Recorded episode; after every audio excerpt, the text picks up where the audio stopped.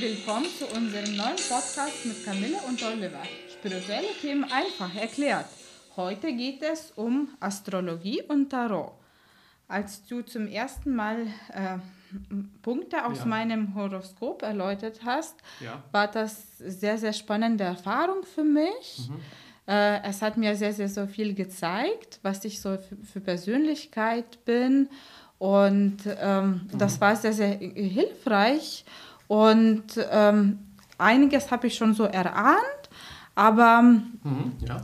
auch es gab zum Beispiel neue Punkte, wo, zum, wo ich gemerkt habe, ich habe in meinem Leben äh, mit dem Thema Grenzen setzen und das war sehr hilfreich für mich, weil dann kann ich ja auch mehr so in die Richtung arbeiten und besser klarer und bewusster sein. Das war sehr, sehr schön.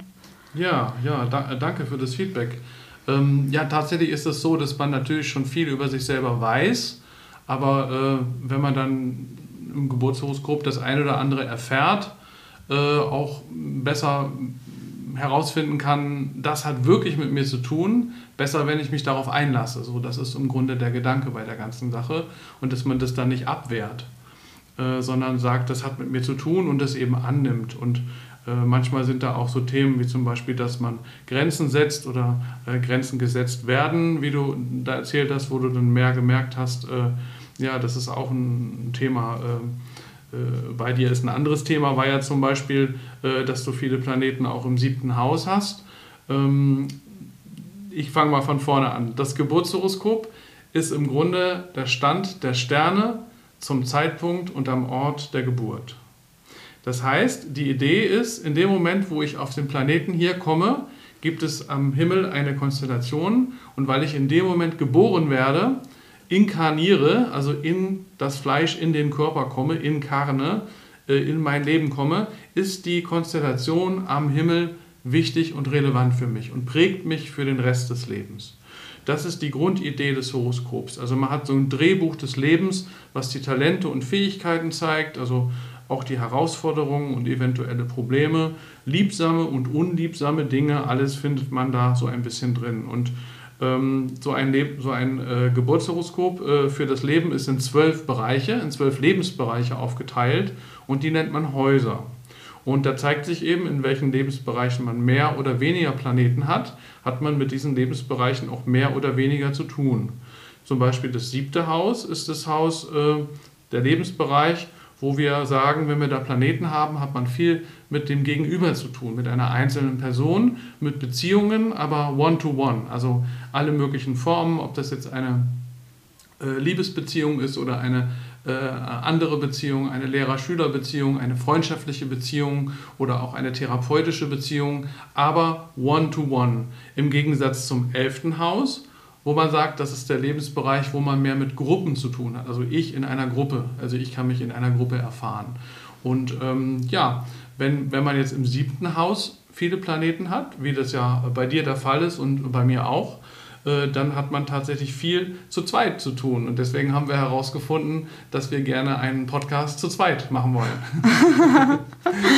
Ja, das ist ja sehr interessant. Meine, einer meiner Arbeitskollegen meinte sogar zu mir, so, äh, du wärst eine gute Lehrerin oder Erzieherin. Und ich dachte, oh Gottes Willen, ich will um, auf gar keinen Fall Lehrerin werden. Und das ist ja interessant, dass das, dass Ja. das jetzt sichtbar ist. Und man hätte Ja. das gar nicht so gedacht. Und wenn man nicht weiß, woher, da hat man ein Gefühl. Und wenn das stimmt, finde ich das schon mal sehr interessant. Und was ist zum Beispiel, wer in dem Haus 7 keinen Planeten hat? Ja, der hat dann zum, nicht so viel zu tun mit, mit dem Gegenüber oder mit, mit dem Thema Zweierbeziehungen. Also er, er hat natürlich trotzdem Zweierbeziehungen. Jeder Mensch hat Zweierbeziehungen. Das Gegenüber in einer äh, Konstellation, wo man zu zweit irgendwo ist, ist immer wichtig. Äh, aber es ist dann nicht so viel zu lernen für ihn auf diesem Feld. Äh, Und äh, bei uns beiden könnte man sagen, wir, wir lernen noch in diesem Bereich, also positiv gesehen. Und äh, ich denke auch, dass du ähm, ja, eine sehr gute Anlagen hast, gute Lehrerin oder Therapeutin zu sein und auch natürlich auch in Gruppen, aber eben auch in Einzelarbeit, ganz sicher. Mhm. Ja.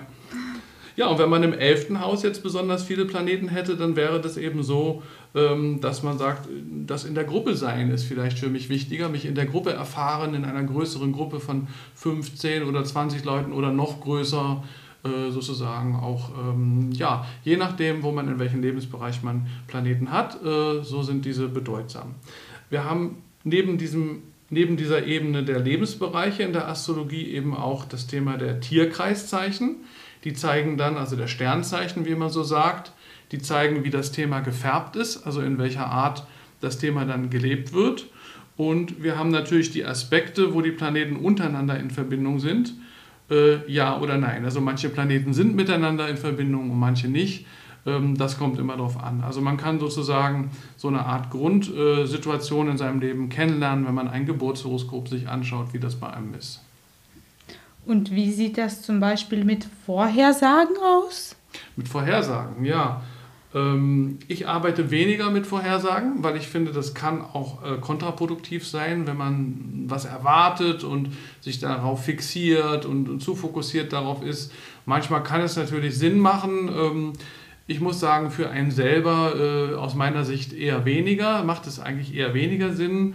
Ähm, aber ähm, ja, weil es eben auch kontraproduktiv sein kann. Aber kollektiv kann es zum Beispiel spannend sein. Äh, es gab zum Beispiel viele Astrologen, bevor Corona losging, 2020, die gesagt haben, da wird irgendwas kommen, was uns auch Grenzen setzen wird, was uns äh, einengen wird. Äh, das war vorher astrologisch klar. Viele haben gedacht, es käme irgendeine Art von Krieg. Äh, und da sieht man aber mal wieder, wie falsch man liegen kann. Und den Virus hatte eigentlich keiner der Astrologen auf dem Schirm und dann kam auf einmal ein Virus und der hat dann die Grenzen gesetzt. Also da sieht man auch wieder, wo diese, wo, ja, wo man eben, wo man auch Grenzen auch wiederum äh, gesetzt bekommt vom Universum, genau genommen. Auch als Astrologe, dass man eben Dinge nicht wirklich vorhersehen kann, ganz genau, wie sie sich ereignen. Man kann sagen, das Thema kommt, aber man weiß oft nicht, in welcher Art das Thema kommt. Und dann kann man ja, kann, ich will nicht sagen, dann kann man es auch lassen, aber dann ist das eigentlich auch nicht so wichtig mit den Vorhersagen. Oh, das andere ist das, was wir eben gesagt haben, das Geburtshoroskop ist deswegen spannend, weil, es, ähm, weil man sich selber darin mehr erkennen kann und auch in den Bereichen, wo man sich noch nicht so selbst äh, erfahren hat bisher und aber doch irgendwie merkt, ja, das hat mit mir zu tun, da kann ich noch dran arbeiten und mich entwickeln. Ne? Hm. Sehr spannend und äh, das mit dem äh, äh, finde ich sehr spannend mit, äh, ja. äh, ähm, mit dem Horoskop und mhm. mit dem ganzen Geschichte und nur, dass man das halt nicht verwechselt, finde ich. Äh, und dass ich nicht erwarte, dass wenn ich zum Astrologen komme und genau, dass du mir die Vorsagen sagst. Das ja. müsste man schon sich bewusst sein, dass, ja. welche Antworten das sind und welche was man so kriegt, was man vom Geburtshoroskop kriegt und was man von der Astrologie kriegt. Ja, es gibt halt Astrologen, die arbeiten mit Vorhersagen und Klienten, die das wollen, dann ist das auch okay. Ähm, aber ich finde, das ist eigentlich spirituell nicht so wichtig. Äh, ich finde spirituell äh, wichtiger in der Astrologie das Geburtshoroskop und auch den karmischen Weg, also die Lebensweglinie. Vielleicht, wenn man an frühere Leben äh, glaubt, was ich selber tue, da sieht man auch, wo man herkommt und wo es in diesem Leben, wo man hingeht für die Seelenentwicklung. Das finde ich eigentlich sehr, sehr spannende Themen, die nicht immer so klar sind für jeden Menschen und wo das Geburtshoroskop einen wichtigen Hinweis geben kann, worum es eigentlich geht in diesem Leben. Und kannst du noch was dazu zu Tarotkarten sagen? Ach so, ja, Tarotkarten sind etwas, womit ich auch arbeite. Genau. Ähm, äh, die Astrologie äh, ist ganz gut, um grundsätzliche Themen, also das Drehbuch des ganzen Lebens, sich anzuschauen und auch so periodische Betrachtungen äh, zu, zu, schauen, also Zeitabschnitte, Phasen ein bisschen genauer zu beobachten äh, und sich darüber Klarheit zu erlangen. Ähm, bei den Tarotkarten ist es andersrum. Tarotkarten sind besonders gut für eine momentane spirituelle Diagnose. Wenn ich also eine Frage habe, die mir auf den Nägeln brennt, jetzt wissen will, ähm, wie soll ich mich bei dieser Beziehungsfrage, bei dieser Berufsfrage verhalten, die jetzt gerade ansteht und ich weiß gerade nicht, was das Beste ist zu tun, dann kann ich genau in diesem Moment, wo diese Frage hochkommt, eine Legung machen und kriege dann dazu, ich sage immer, eine spirituelle Analyse. Also ähm, die Tarotkarten nehmen mir nicht die Entscheidung ab. Ähm, das ist also anders als beim Pendeln zum Beispiel, wo man auch so pendelt und dann Ja oder Nein und dann muss man nichts machen und macht einfach, was das Pendel sagt. Äh, kann man auch tun, ähm, aber dann hat man eigentlich auch wenig gelernt. Äh, wenn ich mir eine spirituelle Diagnose hole, zum Beispiel mit den Tarotkarten, mir die Situation anschaue und dann selber entscheide, was ich tue, dann habe ich auch seelisch etwas gelernt und kann seelisch daran reifen. Ich vergleiche das manchmal gerne wie mit einer Wetterprognose. Ich bin vielleicht am Meer, ich möchte morgens äh, mit dem Boot rausfahren und natürlich ist es schlau, sich die Wettervorhersage anzuschauen, um zu wissen, ob das auch eine gute Idee ist oder ob nachmittags vielleicht ein Sturm kommt. Und, ähm, und meistens ist es ja irgendwas dazwischen. Äh, ja, das Wetter ist vielleicht gut, dann kann man auf jeden Fall rausfahren. Oder es kommt ein wilder Sturm, dann fährt man nicht raus, aber meistens ist es irgendwas dazwischen. Ja, es kommen ein paar Wolken und vielleicht wird es nicht ganz so schön. Naja, so, wenn das die Wettervorhersage ist, muss man für sich entscheiden, was tut man. Fährt man trotzdem raus, trotz der paar Wolken oder nicht? Hm. Ja, aber man hat die Vorhersage eingeholt, um dann eine ordentliche Entscheidung für sich zu treffen. Das ist die Art und Weise, wie ich äh, in meiner Arbeit die Tarotkarten benutze, auch mit meinen Klienten. Ähm, nicht um ihnen die Entscheidung abzunehmen, sondern um eine Diagnose einzuholen und selber am Ende die Entscheidung zu treffen.